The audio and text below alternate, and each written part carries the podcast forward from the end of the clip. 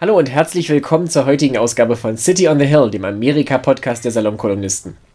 Heute ist Dienstag, der 28. April 2020. Mein Name ist Richard Volkmann und mit mir verbunden ist wie immer Hannes Stein in New York. Hallo Hannes. Hallo Richard. Ihr seid sicher alle frisch geimpft mit Desinfektionsmittel und könnt dem Rest der Epidemie jetzt ganz entspannt entgegensehen, oder? Ja, als erstes hat unser Kind geimpft, dann habe ich meine Frau geimpft und am Schluss habe ich mich selber geimpft.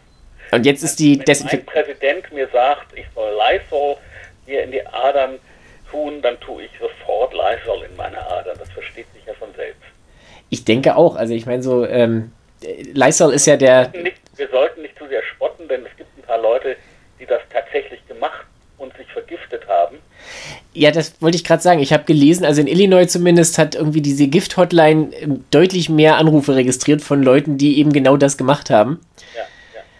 Und Übrigens, eine, eine, äh, es gab mal eine Krankenschwester in, in Großbritannien, so eine dieser mordenden äh, Krankenschwestern, ne, die so nach Hause geht, um alte Patienten zu betreuen. ja, Und, und die hat ihre Patienten tatsächlich auch mit dieser Methode vergiftet. es ist, als Fußnote. es, es ist ja jetzt auch nicht abwegig. Ne? Also ich meine, das, das, was äh, potent genug ist, um Viren zu töten, ist in hoher Dosierung für den menschlichen Körper definitiv nicht gemacht. Und ähm, ja, also das ist natürlich jetzt von, aus, von den vielen, vielen an und für sich heiteren, aber zugleich menschenverachtenden Anekdoten der Trump-Ära sicher eine der bizarrsten. Wobei ja seine Verteidiger darauf hingewiesen haben, er hat ja nicht wirklich gesagt, spritzt euch äh, Desinfektionsmittel, sondern es war so eine klausulierte Formulierung im Sinne von so, Ärzte sollen das mal untersuchen. ja, nee, so, so wie Desinfektionsmittel den Virus tötet, so solle man das dann inji was injizieren, was das im menschlichen Körper auch macht. Also, das, also Naja, aber das, das wirklich Interessante an dieser Gesch ganzen Geschichte für mich ist äh, Deborah Bur Burks. Spricht man sie so aus?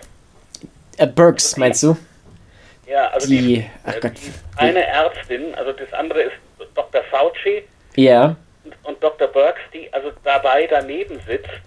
Ihr Gesicht gefriert zu einer Maske und sie weiß, sie kann jetzt nicht sagen, Hals, Maul, du alter fetter Trottel, äh, das ist gefährlich, sondern sie muss irgendwie so tun, als ob man sowas wirklich in Erwägung ziehen müsste, weil sie ja gleichzeitig noch ähm, dann irgendwas sagen muss, was wirklich ähm, nützlich ist, eine wirkliche Information verbreiten. Ja, das, das Video fand ich auch sehr eindrücklich. Also, sitzt halt da und es gibt, es gibt ein Subreddit, das heißt, ähm, wie war das? When people, people die inside oder irgendwie sowas. Ja. Und da siehst du halt, wenn Leute irgendwo am Strand sitzen und dann fällt ihnen das Handy ins Meer. Weißt du, ungefähr so war der Gesichtsausdruck halt auch, wenn du da, da sitzt und ähm, man merkt einfach, dass sich selten ein Mensch so sehr gewünscht hat, dass die Erde sich auftut und ihn verschlingt, wie in diesem Fall. Ja. Naja, und das hat eben natürlich, ich habe ja so komische Hobbys und eins meiner komischen Hobbys ist, dass ich ähm, alles lese über die Sowjetunion. Ich, ich, ich weiß nicht, ich bin irgendwie Sowjetunion besessen. Weil in der Sowjetunion, ist, also anders als in Nazi-Deutschland, Du arbeitest das nachträglich also auf. Nazi-Deutschland, aber so ungefähr alles immer schief ging und immer schrecklich wurde. Und jeder humane Ansatz sofort ins Gegenteil sich verkehrte und so.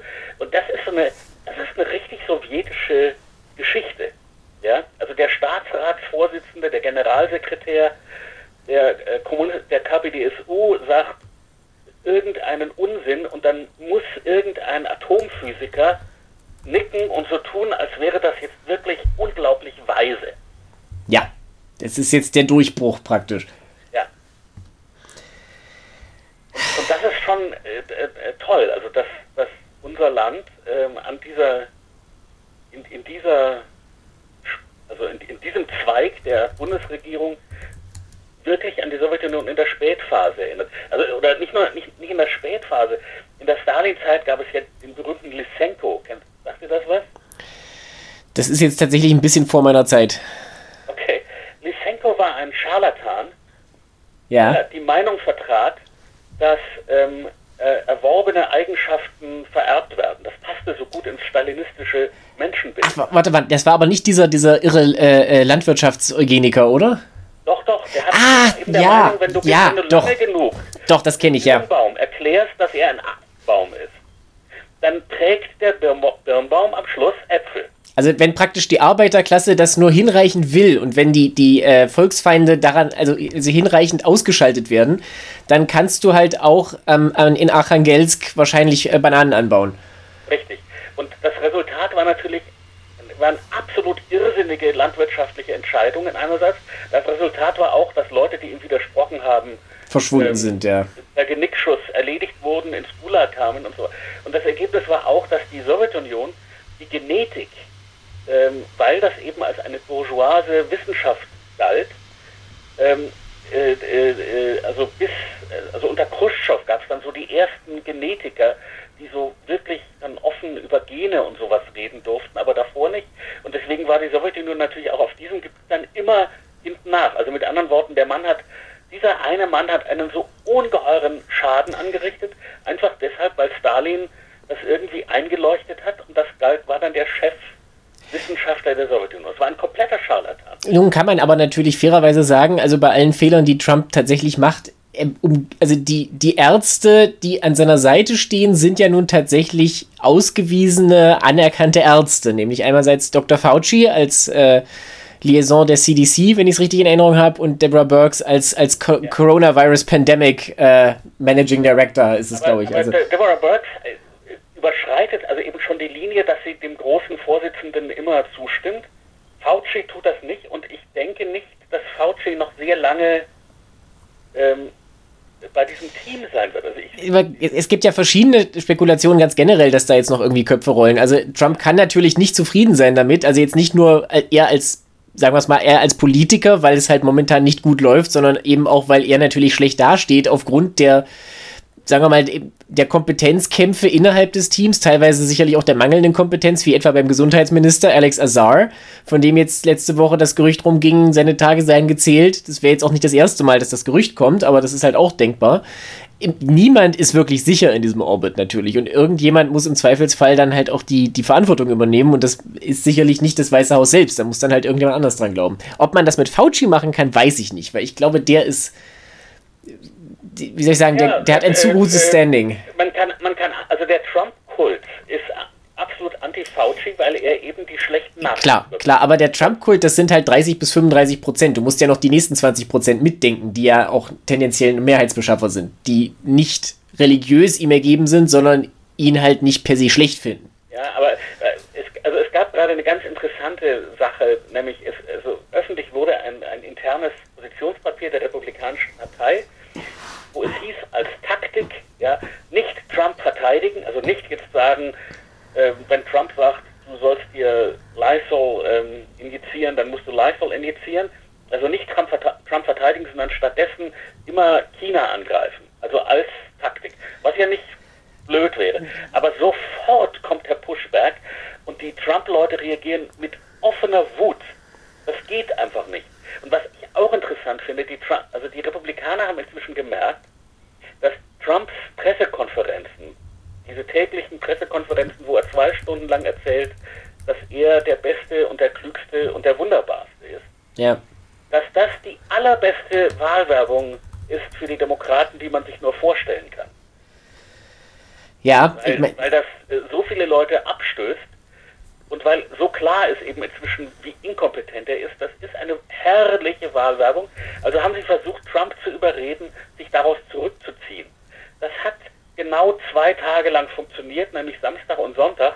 Und Montag stand er wieder vor den Kameras, weil er wichtig ist, weil er das braucht. Und weil für ihn eben auf einem Leichenberg zu stehen, inzwischen steht er auf einem Berg von, was, 55.000?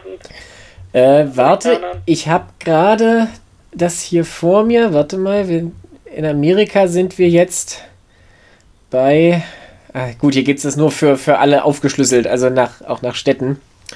Eine Sekunde, kann ich dir gleich sagen. Es sind viele auf jeden Fall. Wir sind jetzt auf jeden Fall. Es sind viele, also es sind Zehntausende Amerikaner und so ein und Trump steht eben sozusagen auf diesem Leichenberg. 56.375. 76.000? 56, 56.375. Also Trump steht eben auf diesen Toten und verwendet das als, als Bühne, um, um seinen, seinen Irrsinn in die Welt zu Man muss das auch ganz kurz ins Verhältnis setzen. Äh, das ist mehr als, mehr als Spanien und Italien zusammen an Toten. Ja, man müsste jetzt noch sagen, wie viele Tote pro Million Einwohner, aber ich glaube auch, ja, das ist, inzwischen ist richtig. Führen. Das ist tatsächlich so. Also ich meine, wenn wir jetzt mal gerade, ich habe jetzt hier das gerade offen, deswegen spiele ich da jetzt ein bisschen mit rum. Wir haben äh, tatsächlich mehr bestätigte Fälle pro 100.000 Einwohnern in Italien und Spanien als in Amerika. Ja. Da, da sind es nämlich, in Amerika sind es 300, in Italien sind es 331 und in Spanien sind es 493. Aber eben zum Vergleich, in Deutschland sind es 191. Ja. Selbst in Großbritannien, was ja auch schwer getroffen ist, sind es 237, also deutlich weniger. Und ich fange jetzt noch nicht an mit, mit äh, kleineren Ländern, Österreich 173, was haben wir noch, Tschechien 70, ja, also ähm, Mexiko zum Beispiel, können wir auch mal schauen, sind 12. Ja. Also und so weiter. Also müssen wir uns jetzt nicht mit in allen Details aufhalten. Jedenfalls ist es, es ist ein großes Problem. Und die, die, Briefings, die Briefings werden ja jetzt auch reformiert. Also es gibt ja wohl irgendwie tatsächlich ein neues Format, so wurde es zumindest, zumindest mitgeteilt. Also gestern hat er ja, glaube ich, auch im Rosengarten gesprochen wenn ich das richtig mitbekommen habe? Ich gucke es mir nicht an, weil, weil ich es nicht kann. Ich bringe das nicht fertig. Es gibt, es gibt aber sehr schöne, sehr schöne Soundbites daraus. Also, ähm, er hat unter anderem Folgendes gesagt, und das möchte ich jetzt ganz kurz zitieren, weil es ganz interessant ist. Also, ich übersetze es jetzt frei, ne? Äh, es hat so viele vermeidbare Tote in diesem, in diesem Land gegeben, man hätte das Ganze bereits stoppen können, vor, ähm, oder man hätte es vor längerer Zeit schon verhindern können, aber vor länger, langer Zeit sieht es sieht so aus, als ob vor langer Zeit jemand die Entscheidung getroffen hätte, das nicht zu machen oder das nicht so zu tun. Und die ganze Welt leidet deswegen. Also, und das bezog sich natürlich auf China, als er das gesagt hat. Aber mit diesem Text, den er so in diesem Kontext am Stück gesagt hat, da schrieb halt Dan Rather, also der, der ehemalige, ich glaube, CNN-Anchorman, schrieb halt auf, auf Twitter, Apparently President Trump announced today I will be doing voiceover work for, the, for Joe Bidens campaign commercials. Ja. Also der Punkt ist halt, er spricht wirklich den Soundbite eins zu eins ein, den Joe Biden hinterher verwenden muss. Es ist wirklich ganz einfach. Ja, ja und der, und der äh, Slogan der Demokraten für die Wahlen im November steht meiner Ansicht nach auch schon fest. Und zwar? Had enough. Ich hätte ja gedacht, a Return to Normalcy wäre mal sehr schön, aber ich weiß, das ja, wird. Nein, aber ich, ich, man muss nur fragen, reicht es euch? Ja, ja, es stimmt eigentlich. Also. Weil, und das Gefühl, also dass es jetzt wirklich reicht. Ich meine, inzwischen sind ja auch die Umfragen so, dass nicht nur klar ist, dass Biden einen sehr klaren äh, Weg hat ins Weiße Haus, sondern es ist auch inzwischen der, die Senatsmehrheit ähm, der Republikaner sehr in Frage gestellt. Ja, das stimmt. Also das, da muss allerdings tatsächlich viel zusammenkommen. Da können wir vielleicht mal im Laufe des Sommers, wenn sich das alles etwas einrüttelt, nochmal drüber sprechen. Aber grundlegend können wir jetzt schon festhalten, die Demokraten haben ja jetzt gerade äh, 47 Stimmen im Senat, bräuchten also drei mehr. Für den Fall, dass sie das Weiße Haus erobern, natürlich. Ja. Und es ist momentan ja so, dass äh, vier republikanische Kandidaten wirkliche Wackelkandidaten sind. Auf der anderen Seite werden aber auch Demokraten mit Sicherheit einen verlieren, nämlich Doug Jones in Alabama. Das heißt also, es ist wirklich auf Kante genäht, wenn es klappen soll am Ende. Ja. So oder so. Also selbst wenn alles optimal läuft. Wobei, ich, wobei die, die, ich, ich traue dem, ist schon klar, wer gegen Doug Jones antritt. Ich meine, versuchen Sie es nochmal mit dem Kinderschänder? Ich glaube nicht. Der hatte, wenn ich mich recht erinnere, in den Umfragen, also da muss man jetzt vielleicht kurz erklären. Es gab ja in, in Alabama diese Nachwahl vor zwei Jahren 2018, wenn ich mich nicht täusche, 17 oder 18, ähm, weil Jeff Sessions als Justizminister nach Washington gegangen war und sein Senatssitz frei wurde. Und für die Republikaner trat halt ein, ein Kandidat an, den sich die Demokraten wirklich als, also in dem, in dem Labor als, als bösen Gegenspieler nicht schöner hätten backen können. Nämlich. Roy Moore. Roy Moore, Dankeschön. Ja, also ein, ein Mann, der dann tatsächlich beschuldigt wurde, der beschuldigt wurde, ähm, sexuelle Übergriffe oder sexuell übergriffig geworden zu sein gegenüber minderjährigen Mädchen. Also, was, was wirklich kaum noch zu rechtfertigen ist und obendrein, also zusätzlich dazu, dass er persönlich offensichtlich. Äh, zu rechtfertigen ist. Genau, äh, zusätzlich dazu, dass er persönlich unmöglich war, hat er, war er auch politisch vollkommen un, un, unfassbar. Es gab ein Interview kurz vor der Wahl, wo es, äh, da ging es ja noch sehr, sehr viel um Putin und die Wahleinmischung, wo er dann gefragt wurde, was er äh, Präsident Putin sagen würde, wenn er mit ihm sprechen könnte woraufhin er auf Russisch geantwortet hat. Ja. Und also in dem Moment, also da, da läuft es einem wirklich kalt den Rücken runter. Und er hat es also tatsächlich unter diesen Umständen geschafft, im, im republikanischsten Bundesstaat der USA die Senatsnachwahl zu verlieren. Allerdings wirklich um Haaresbreite.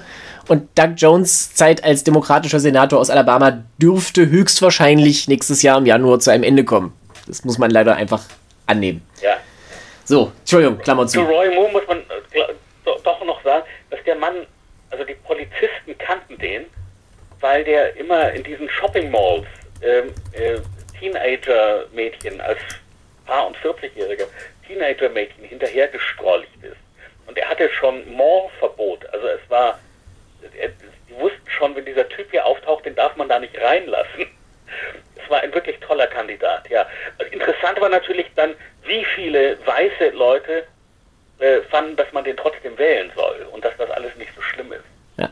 Ganz kurz, ich habe es jetzt hier gerade vor mir. Also es gab schon die erste Runde der, der Vorwahlen der Republikaner und Roy Moore ist tatsächlich ausgeschieden. Er hatte nicht mal 8%. Okay. Und äh, es geht jetzt zwischen Tommy Tuberville und Jeff Sessions. Also Jeff Sessions bewirbt sich wieder um seinen alten Senatssitz, dürfte da auch relativ gute Chancen haben. Die Wahl hätte eigentlich schon stattfinden sollen, wurde jetzt aber auf Juli verschoben wegen Coronavirus. Ja. Was ja auch irgendwie äh, passend ist, weil das trifft ja momentan auf nahezu alle Wahlen zu. Ne? Wir haben ja. das ähnliches ja, Phänomen. Wahl hier in New York haben sie abgesagt. Du sprichst Primaries, von der also von also demokratischen Primaries und die republikanischen, da gibt es ja sowieso nur einen Kandidaten. Gut, die sind dieses Jahr nicht so spannend, ja. Und äh, es gibt jetzt so ein, aber ich, ich halte, also es gibt, also es gibt Sanders-Anhänger, die jetzt also vor Wut schäumen. Äh, irgend so ein Schauspieler, so ein Hollywood-Typ, John Cusack, hat auch gesagt, oh Gott. Sanders soll seine, seine Endorsement, also seine, dass er, sich, er soll zurückziehen, dass er sich für Biden ausgesprochen hat und sich wieder zur Wahl aufstellen. Das halte ich aber für solchen Käse, also ich glaube nicht, dass das sehr viel bringen wird. Es ist halt so. Äh, Biden ist der Kandidat. Vor allen Dingen, Entschuldigung, John Cusack, also wenn der was sagt, ist es eigentlich die sicherste, also die sicherste Bank zu wissen, dass du das genaue Gegenteil davon tun solltest. Also dessen Twitter-Feed ist ähm, schwer zu verdauen, sagen wir es mal so. Aber man muss jetzt ganz kurz dazu sagen, ich meine, äh, Sanders ist versucht jetzt natürlich auch so ein bisschen äh, ne, to have the cake and eat it, wenn du so willst, weil er hat angekündigt, also er ist jetzt nicht mehr im Rennen und er hat auch schon ein Endorsement für Biden abgegeben, aber trotzdem steht er weiterhin auf den Wahlzetteln. Offiziell, um weiterhin Delegiertenstimmen zu sammeln und so am Ende das Parteiprogramm, also die Partei äh, noch programmatisch zu beeinflussen. Und das ist halt also, das ist kein, das ist nichts Halbes und nichts Ganzes. Also er ist offiziell nicht mehr im Rennen, aber gleichzeitig dürfen Leute ihn wählen. Und die Leute, die ihn wählen, tun das natürlich auch äh, mit großer Hingabe, wie wir ja schon wissen. Ja. Und vor dem Hintergrund, also die Tatsache, man muss sich das vergegenwärtigen, die Tatsache, dass diese Wahl, die aufgrund der Tatsache, dass Biden als einziger übrig geblieben ist momentan, sowieso mittlerweile Makulatur wäre, seien wir mal ehrlich. Ja, klar. Die Tatsache, dass diese Wahl abgesagt wurde, als Anlass zu nehmen, um sich aufzuregen, dass man demokratisch übervorteilt wurde, ist komplett gaga. Ja, natürlich ist es komplett gaga, aber, aber es ist nur der, der, das übliche, die übliche äh, Meshugas, wie sagt man, Verrücktheit äh, überhaupt dieses, dieses Sanders-Kultes. Ja. Nämlich ähm, sich immer eben als die armen Opfer der Parteieliten darzustellen. Und in diesem Fall ist es besonders ähm, sinister, das zu tun, weil Joe Biden seinen Wahlsieg einer Gruppe ganz besonders zu verdanken hat, nämlich den schwarzen Amerikanern. Und wenn man also jetzt immer noch sagt, das ist aber die böse, böse Parteielite, die da, die da im Hintergrund die, Fäden zieht, ja, das ist, ja. Wie man in Schwaben sagt, Akschmeckle. Ja, das ist allerdings richtig. Und ich meine, das hat sich jetzt einfach mal empirisch gezeigt, dass Sanders nicht mehr als knapp über 30 Prozent des Wahlvolks maximal für sich gewinnen kann. Und das ist einfach nicht genug. Ja, aber wie gesagt, also ich halte das nicht für eine Sache, die jetzt besonders. Das, das ist Storm in a Teacup, das ist ein Sturm im Wasserglas. Ja. Ich glaube nicht, dass das viel noch bewegen wird. Die wirklich interessante Frage ist eben immer noch dieselbe wie vor einer Woche und wie vor zwei Wochen. Wen guckt sich Biden jetzt aus als äh, Vizepräsidentin. Ich würde noch eine andere Frage vorschalten ähm, und dabei noch ein bisschen beim, beim verwaltungstechnischen und organisatorischen bleiben, weil die VP-Frage kann Biden zur Not auch erst im Hochsommer klären. Es gibt eigentlich, wie gesagt, sogar gute Gründe, das jetzt noch ein bisschen ruhen zu lassen. Aber was jetzt tatsächlich ansteht, sind eben diese ganzen Wahlen. Und das ist, glaube ich, ein Thema, über das wir kurz sprechen sollten, weil wir haben das ja tatsächlich immer mal wieder verfolgt. Wir haben am Anfang dieses Podcasts im, im Winter, also so Ende Februar und im März, als es halt noch wirklich um Wahlen ging, ja, sehr viel drüber gesprochen. Das war ja auch äh, ausgesprochen spannend. Wir haben zwischendurch nochmal drüber gesprochen, als es um Wisconsin ging, vor ein paar Wochen, Anfang April. Diese, diese vollkommen irre Wahl, die unbedingt stattfinden musste, obwohl es halt eigentlich nicht zu vertreten war. Und wir sehen jetzt halt die nächste Eskalationsstufe, dass nämlich im Fall von New York, dass die Wahl einfach komplett abgesagt wird. Was völlig richtig ist, eben weil eigentlich die Wahlentscheidung bereits getroffen ist und es nicht ver zu verantworten ist, dass man die Leute dazu zwingt, auf die Straße, also wirklich physisch rauszugehen, um zu wählen. Ja. Es gibt Wobei noch. man sagen muss, sie hatten uns die, also das, das letzte davor, der letzte Stand davor war, dass sie uns allen eine Briefwahl ermöglicht hätten. Also wir ich wollte ich gerade sagen, also Briefwahl ist natürlich theoretisch auch eine Option und viele der, der abgesagten äh, Wahlen, die eigentlich hätten stattfinden sollen in den letzten Wochen, wurden jetzt auch auf Briefwahl umgestellt. Also beispielsweise heute ist ja, also am 28. April sollten ursprünglich mal sechs Vorwahlen stattfinden. Und bis auf New York sind die alle verschoben auf Juni und August. Es, äh, und da sollen tatsächlich noch physische Wahlen stattfinden, aber viele andere wurden eben auf Briefwahl umgestellt. Zum Beispiel ähm, Hawaii sollte eigentlich am 4. April sein, also schon vor Wochen, ist jetzt Ende Mai. Briefwahl Kansas sollte Anfang Mai sein, nächste Woche. Wird jetzt ähm, auch auf Briefwahl umgestellt und so weiter und so fort. Also das ist, und das wird bei den anderen sicherlich auch noch folgen, vorausgesetzt, sie finden überhaupt noch statt. Vor allem wird es deswegen so sein, weil eben ähm, also ich, wir wissen ja nicht, ob dieses Virus im Sommer ähm, von selber ein wenig verschwindet. Ja. Das wissen wir einfach noch nicht. Es gibt, das, äh, also es gibt Wissenschaftler, die sagen, es ist so, und es gibt Wissenschaftler, die sagen, es ist nicht so. Und die Wahrheit ist, es weiß kein Mensch.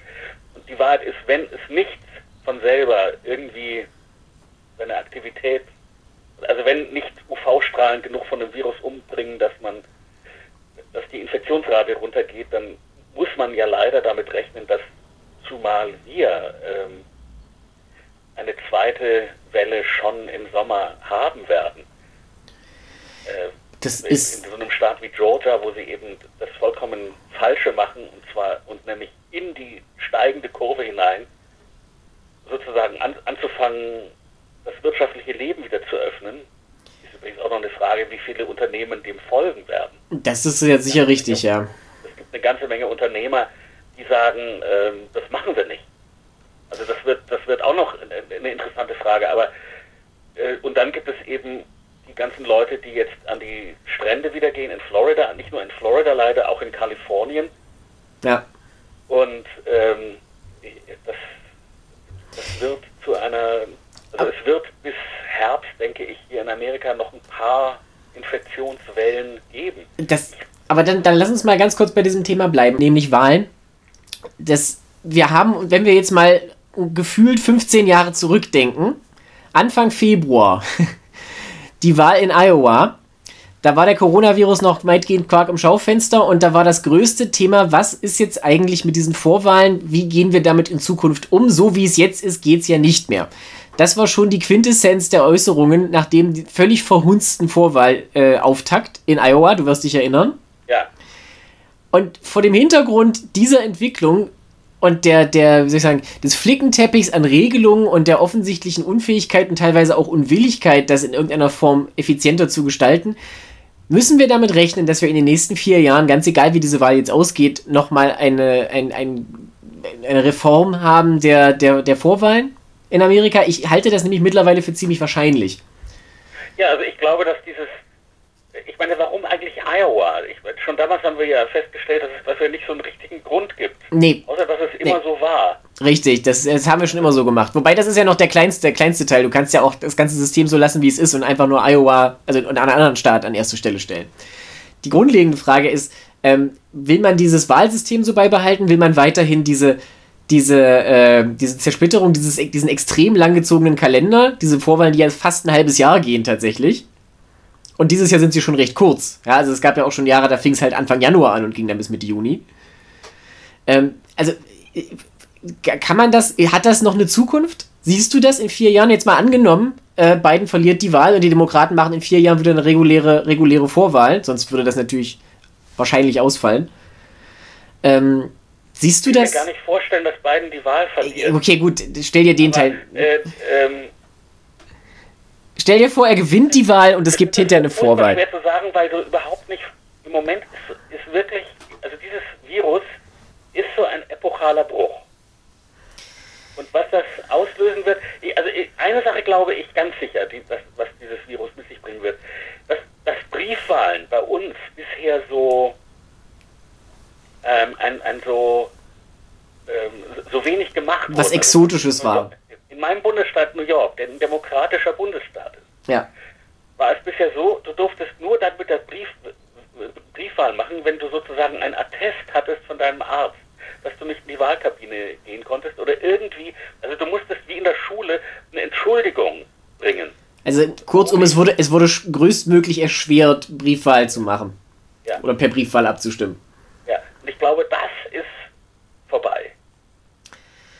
Das kann ich mir nämlich auch vorstellen. Bloß dann ist halt die Frage, warum das Ganze, wa- warum da aufhören, weißt du? Warum das Ganze nicht ein bisschen mehr streamline? Warum? Also die- dieses Ganze so auf Iowa gucken und so dahinter steckt eben, ähm, da es das Electoral College gibt, haben diese bevölkerungsarmen Staaten in der Mitte Amerikas ein besonderes Gewicht, das ihrer Einwohnerzahl gar nicht entspricht.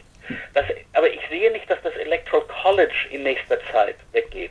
Ich meine, es gibt diesen Versuch, es gibt so verschiedene Bundesstaaten, die so einen Pakt gemacht haben, dass ihre Delegierten demjenigen die Stimme geben werden, der die, der die meisten Wählerstimmen hat. Du meinst den äh, Interstate Popular Vote Compact, heißt das, glaube ich. Ja, ja. Das ist eine ziemlich coole Sache, die auch in Deutschland interessanterweise noch null bekannt ist, obwohl dieses Wahlmännerkollegium hier ja auch so beliebt ist wie Fußpilz. Ähm, die, die haben ja tatsächlich, das, das sind ja auch schon einige Staaten beigetreten tatsächlich. Also es sind ja, es sind Staaten, ich glaube, mit einem Gegenwert von irgendwie 210 oder 215 äh, Wahlmännerstimmen, also gar nicht so wenige, die beschlossen haben, dass wenn, wenn irgendwann genügend Staaten beigetreten sind, dass sie zusammen 270 Wahlmännerstimmen haben, sie sich verpflichten, diese Wahlmännerstimmen dem Sieger der, der, oder dem zu geben, der die meisten Stimmen hat, bundesweit unabhängig davon, wie tatsächlich in diesen Staaten abgestimmt wurde. Mit anderen Worten, wenn diese 270 erreicht sind, haben wir in Amerika de facto eine Direktwahl, Richtig. Ohne, ohne Verfassungsänderung, die ja sehr schwer zu machen. die nahezu unmöglich wäre. Ja. Ja. Äh, Also ich, aber ich weiß nicht, ob das dazu führen wird. Ich meine, die, die Wahrheit, ich meine, die, die große Herausforderung für das politische System in Amerika, Ja. die große demografische Herausforderung ist, dass in, ähm, in 20, 30 Jahren lebt die Mehrheit der Amerikaner in acht Bundesstaaten an der Küste und dort in urbanen Zentren. Gut, das ist halt, ja, das ist eine, Entwicklung, die man ja in, in vielen Ländern in der entwickelten Welt sieht. Also, Und, und unser äh, politisches System bevorzugt aber ähm, die ländlichen Gebiete ähm, in dreifacher Hinsicht. Es ist ein dreifacher Whammy. Der erste Whammy ist Wahlkreisschiebung, Gerrymandering. Das kann man 2020, wenn die Demokraten es wirklich schaffen, genug, äh, also die, die, die äh, wo- wobei, da muss ich dir jetzt aber, haben, da muss, können die Demokraten diesmal die Landkarte neu ja, aber da wollte ich, ich wollte gerade sagen, du hast das Problem damit schon erwähnt. Also ich meine, da, da, du kannst jetzt auch nicht den Teufel mit dem Beelzebub austreiben. Die Demokraten sind natürlich auch eine Partei und die sind auch nicht immun gegen diese äh, Versuchungen. Aber, aber, aber es, ist, es, es hat eine schöne historische Ironie. Nämlich der Supreme Court hat gerade beschlossen, dass Gerrymandering, Wahlkreisschiebung bei uns verfassungskonform ist. Die Demokraten können also 2020 sagen, sehr schön, es ist verfassungskonform, dann machen jetzt mal wir das. Also 2010 waren die Republikaner dran, die hatten ein richtiges äh, äh, System dafür, das nannte sich Red Map und sie haben damit das äh, System so zu ihren Gunsten versch äh, verschoben, wie man nur konnte. Sodass ähm, als die ähm, Demokraten 2018 das Repräsentantenhaus gewonnen haben, sie das gegen diesen starken Gegenwind machen mussten. Ne? Also äh, äh, in Hm. Deutschland hätten die nicht nur 40, paar und 40 Sitze ge ge gewonnen, sondern mehr als 60 Sitze. Gut, in Deutschland. Wahl, Wahlrecht in Deutschland ist gerade ein sehr delikates Thema. Das Fass würde ich nicht aufmachen, da haben wir gerade genug zu kämpfen. Aber lass uns da mal ganz kurz. Äh, aber das ist nur, aber das ist nur das Erste. Das Zweite ist eben der, der Senat, ja. in dem äh, jeder Bundesstaat, egal wie klein, egal wie groß, zwei Senatoren schickt. Das, also, das ist System, systemimmanent angelegt, genau. Und das Electoral College, was natürlich auch nochmal bevorzugt. Und, und das Electoral College bevorzugt nochmal die ländlichen Gebiete. So, und ich meine, ähm, das müssen wir irgendwie ähm, regeln, dass das anders wird, weil äh, sonst wirklich sich sehr viele Leute in diesem Land von, von diesem System überhaupt nicht mehr vertreten fühlen, und zwar die Leute in den urbanen Zentren. Und das sind zufällig auch diejenigen Leute, übrigens deswegen ist diese ganzen Öffnungsdiskussion bei uns noch ein bisschen absurder als anderswo. Die Wirtschaft dieses Landes kommt nicht wieder auf die Beine, solange New York im Lockdown ist. Das ja. ist nicht von der Hand zu weisen, ja. Wobei New York ja jetzt der, seinerseits. Der Reichtum dieses Landes wird nicht in, in, in Wyoming erzeugt und auch nicht in Idaho. Die machen Kartoffeln. Ich wollte gerade sagen, nichts gegen die Kartoffeln in Idaho, also bitte. Ja. ja, aber Wall Street sitzt eben bei uns. Ja, ich meine, New York denkt ja jetzt seinerseits schon wieder ganz, ganz vorsichtig darüber nach, bestimmte ja, aber, Stellen aber, zu öffnen. Aber sehr vorsichtig. Du musst, mal, du musst dir mal gucken, wie Cuomo es sagt. Also erstens mal, der Lockdown ist noch bis Mitte Mai. Ja. Also wir wollen unsere Zahlen wirklich runterkriegen. Dann hat Cuomo eben verstanden, was du brauchst für eine Öffnung. Du brauchst massenhaft Tests und du brauchst Contact Tracers. Du brauchst eine Armee von Leuten, die bei jedem Kranken abfragen oder bei jedem Infizierten abfragen, mit wem warst du in Kontakt. Du musst eben wirklich das Virus jagen. Ja, ich meine, das Schöne ist ja auch die Formulierung von Cuomo, fand ich, fand ich sehr passend. Er hat ja gesagt, ähm, he wants to unpause. Ja, also sozusagen, er möchte eigentlich die Pause pausieren ab Mitte Mai sozusagen, dass man experimentellerweise schaut, wie sich das Ganze jetzt entwickelt. Und ich meine, in zwei Wochen kann natürlich viel passieren, gerade weil die Kurve so extrem steil angestiegen ist, kann man natürlich theoretisch die These haben, dass auch der Peak früher erreicht ist. Das ist ja so das Gegenstück von Flatten the Curve. Ne? Und das, das wissen wir eben nicht. Also aber das, genau, das weiß man halt nicht. Das ist momentan totale Spekulation. Ja, was ich, ich meine, was sie ganz bestimmt machen werden, vielen Leuten ist nicht klar, der Bundesstaat New York ist ziemlich groß. Ja. Sieht ja so auf wie ein Fächer ja. und reicht bis an die Grenze von Kanada.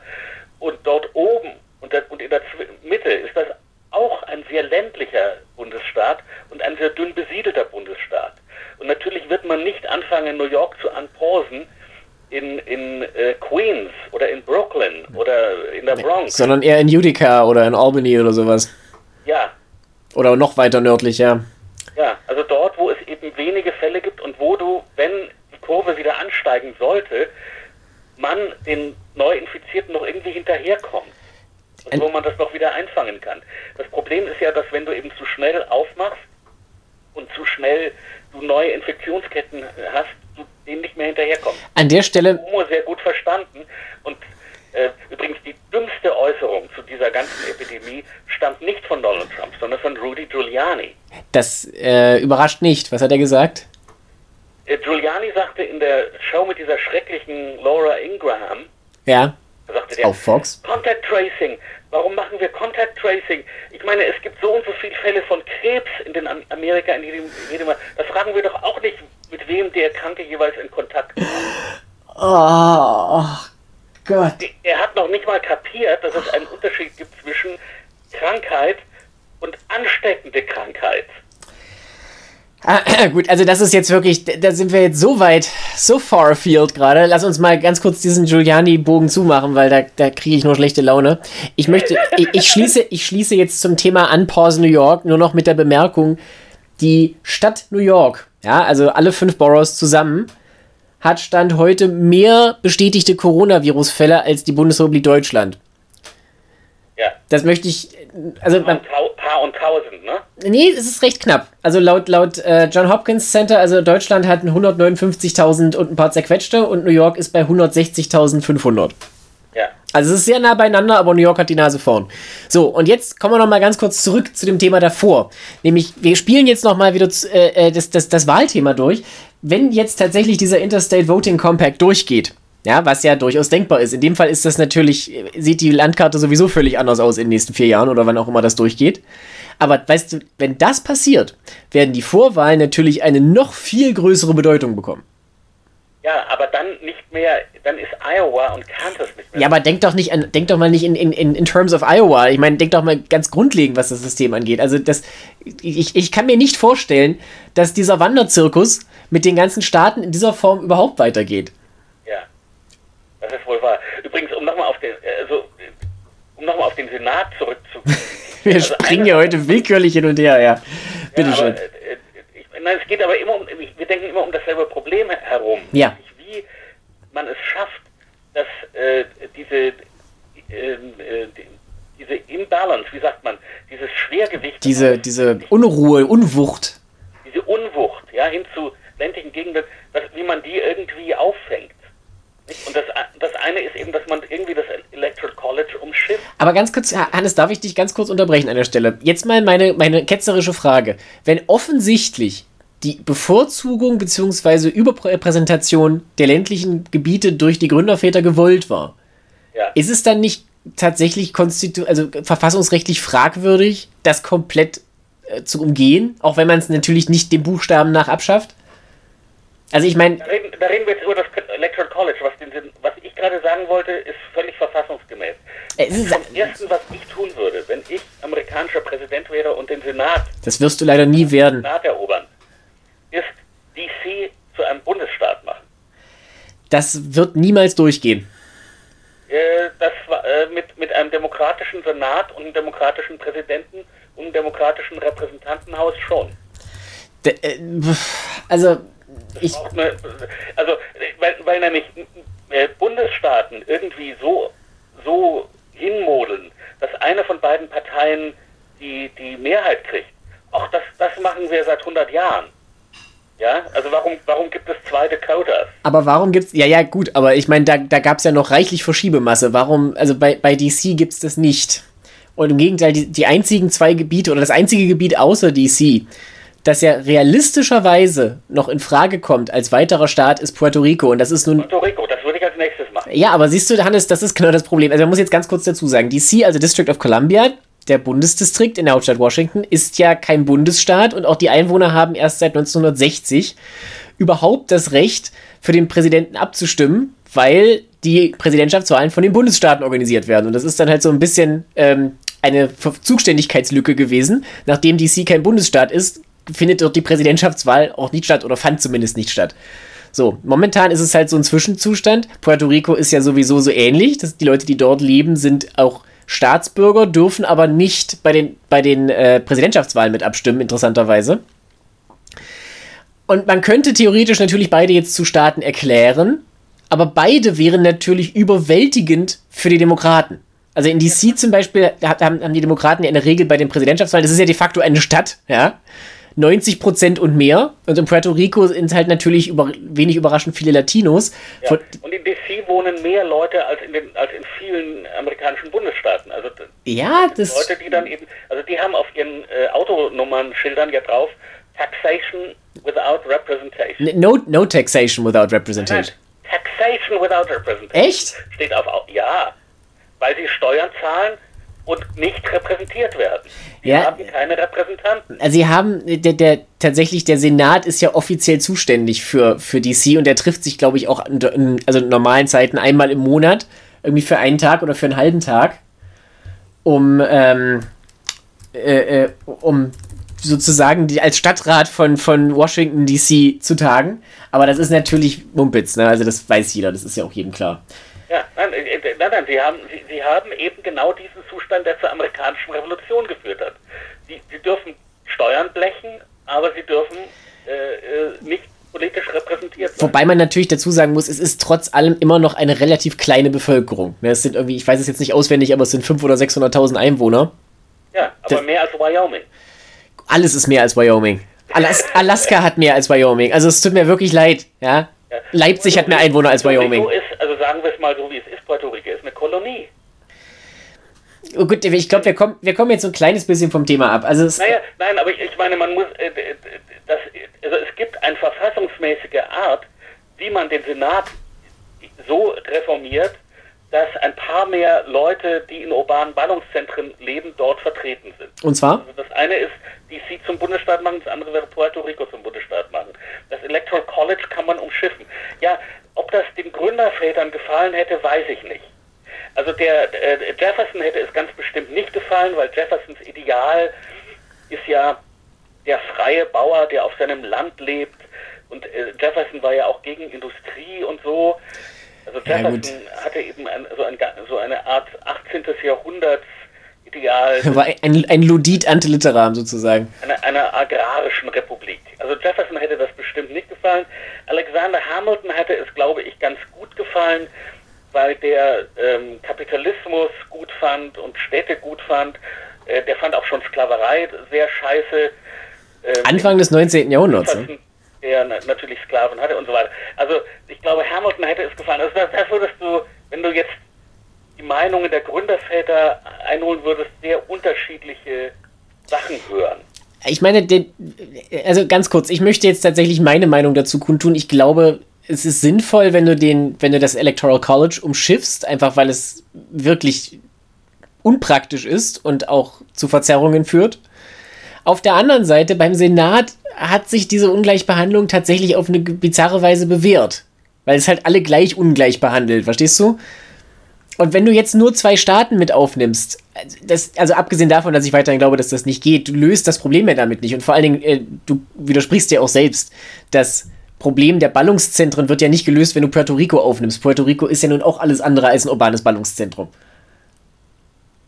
Und schließlich und endlich jetzt nochmal ein ganz pragmatischer Punkt, Puerto Rico ist auch total überschuldet. Also das ist ja dann auch ein, ein, ja. ein Punkt, mit dem sich der, die ohnehin jetzt noch klammeren USA ja auch mit auseinandersetzen müssen. Also das sind alles... Ich will, Problem, ich will, ich will eigentlich zwei Probleme lösen. Ich will das Problem der Ballungszentren lösen, aber ich will auch das Problem lösen. Also diese Bundesstaaten wie Wyoming äh, sind eben weiß. Das ist, das ist die Sache. Ja, aber das ist, aber Hannes, das ist ja, die sind doch auch sehr eine klein. Eine Nation mit, mit anderen Minoritäten.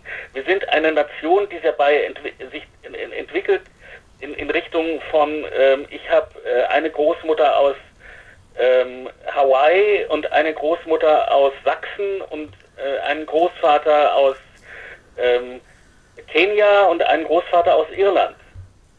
Ja. Aber ich meine, das ist ja, wie du richtig sagst, das ist ja eine, eine Entwicklung, die sowieso stattfindet. Das heißt, darauf wird ja sowieso reagiert werden, auf die eine oder andere Weise. Und ich meine, irgendwann, wie 2018, sind halt die politischen Kräfte und die Dynamiken so eindeutig und so klar, dass es da auch von alleine mehr oder weniger durch den politischen Willen zu dieser klaren Äußerung kommt. Ich meine, die Tatsache, dass wir das Electoral ja, College haben. und die Demokraten 2016 das war der große Denkfehler, dass sie, also ein Teil der Demokraten, die sagten, ich wollte gerade sagen, Demokratie ist auf unserer Seite, die äh, weiße Männerherrschaft ist hiermit zu Ende und Hillary wird sowieso Präsidentin. Ja, aber genau, das, siehst du, und das war halt natürlich der Fehler. So darf man nicht rangehen. Aber du kannst natürlich einen Wahlkampf machen, der darauf abzielt. Und ich meine, Weiße gehören ja natürlich trotzdem auch dazu. Ich meine, sie, sie hören ja nicht einfach auf zu existieren, nur weil sie in Wyoming wohnen oder in Michigan. Ja, auch in, in 50 oder 60 Jahren. Man muss natürlich den Wahlkampf darauf ausrichten. Wenn du halt versuchst, nur, dich nur an Minderheiten zu richten und aber gleichzeitig die Leute auslässt, die du für deinen Sieg trotzdem brauchst. Also ich meine, man, man darf sich da auch nicht zu leicht machen. Nein, ich, ich, ich habe auch nichts dagegen, dass es konservative, weiße Christen äh, gibt, die, die ihre Interessen haben und die sollen die auch vertreten. Ich, ich möchte nur nicht, dass sie ähm, mich regieren und mir ihre, ihre komischen äh, Vorstellungen über was weiß ich was, äh, Waffenrecht oder so aufdrücken. Hm. Gut, es ist, das ist tatsächlich, es ist nicht einfach. Übrigens, Sie haben, Sie haben etwas, das muss man auch klar sagen, äh, also durch die Präsidentschaft Trump haben Sie etwas sich gesichert für mindestens eine Generation. Du redest vom Supreme Court? Ja, nicht nur der Supreme Court, sondern überhaupt Gerichte. Also Trump hat in einem unglaublichen Tempo ähm, Richter ernannt und zwar immer die, Richt, die, die, Richter, die ihm diese konservative Richtervereinigung vorgeschlagen hat. Das heißt, unser Rechtssystem ist auf mindestens eine Generation hinaus so, dass also es muss niemand fürchten, dass der nächste Präsident das Second Amendment irgendwie abschafft. Das hat ja sowieso niemand ernsthaft vorgehabt. Also ich meine. Ja, aber, aber ich, ich meine, auch wenn, auch wenn man es vorhätte, ja, mit, diesen Gerichten würde das sowieso nicht funktionieren. Also mit anderen Worten, äh, der Bremsblock, den man ja auch begrüßen kann. Also es soll ja nicht zu schnell, Änderungen sollen ja wirklich bitte nicht zu schnell gehen, sondern langsam, über Generationen, damit Leute sich dran gewöhnen können. Ich bin gegen Revolution. Aber der du bist ja ein konservativer Mensch. Der Bremsblock ist ja da. Ja. Hannes, ich glaube, dafür, dass, dass wir sehr konservativ sind, im Grunde unseres Herzens haben wir jetzt tatsächlich viel geschafft. Wir haben das Gerrymandering abgeschafft. Die USA haben jetzt zwei Staaten mehr. Wir haben den Interstate Compact äh, durch, durchgesetzt. Es gibt jetzt de facto kein Electoral College mehr. Und äh, die Vorwahlen werden. Übrigens für das, für das eigentlich größere Problem. Weil für die. Dafür, Was jetzt? Entschuldigung. Bundesstaaten aufnimmt, das, wie gesagt, also neue Bundesstaaten aufgenommen haben wir immer. Ja. Das, eigentlich ist es merkwürdig, dass wir seit Hawaii keinen mehr aufgenommen haben. Ja, aber haben. es ist einfach keiner mehr da. Also der, der, der Kontinent selber ist jetzt komplett aufgenommen. Es gibt sonst einfach keine Territorien mehr, die irgendeine nennenswerte Be Bevölkerung haben. Du kommst dann als nächstes bei amerikanisch Samoa raus oder sowas. Ja. Ja, aber das ist, also verglichen damit ist Wyoming ja nun wirklich ein, ein, ein Beehive of Activity. Also es ist ja extrem dicht besiedelt. Pass mal auf, ich, ich schaue das jetzt nämlich nach. American Samoa hat eine Bevölkerung von, halt dich fest, 55.000. Naja. 55.000 ist ungefähr so viel wie dein Häuserblock. Nein, nein, nein, ich wohne ja hier in der Vorstadt. So viele sind wir. Aber so, so ein Hochhaus in Manhattan. Ja, also ich will damit nur sagen, ähm, da fließt auf jeden Fall noch viel Wasser den Hudson runter, bevor man über sowas nachdenkt. Nein aber, nein, aber weißt du, was man auch tun könnte? Nur so in Klammern, völlig verfassungsgemäß. Man kann Kalifornien in sechs hatten. Das würde ich, äh, ja, das könnte man sicherlich tun.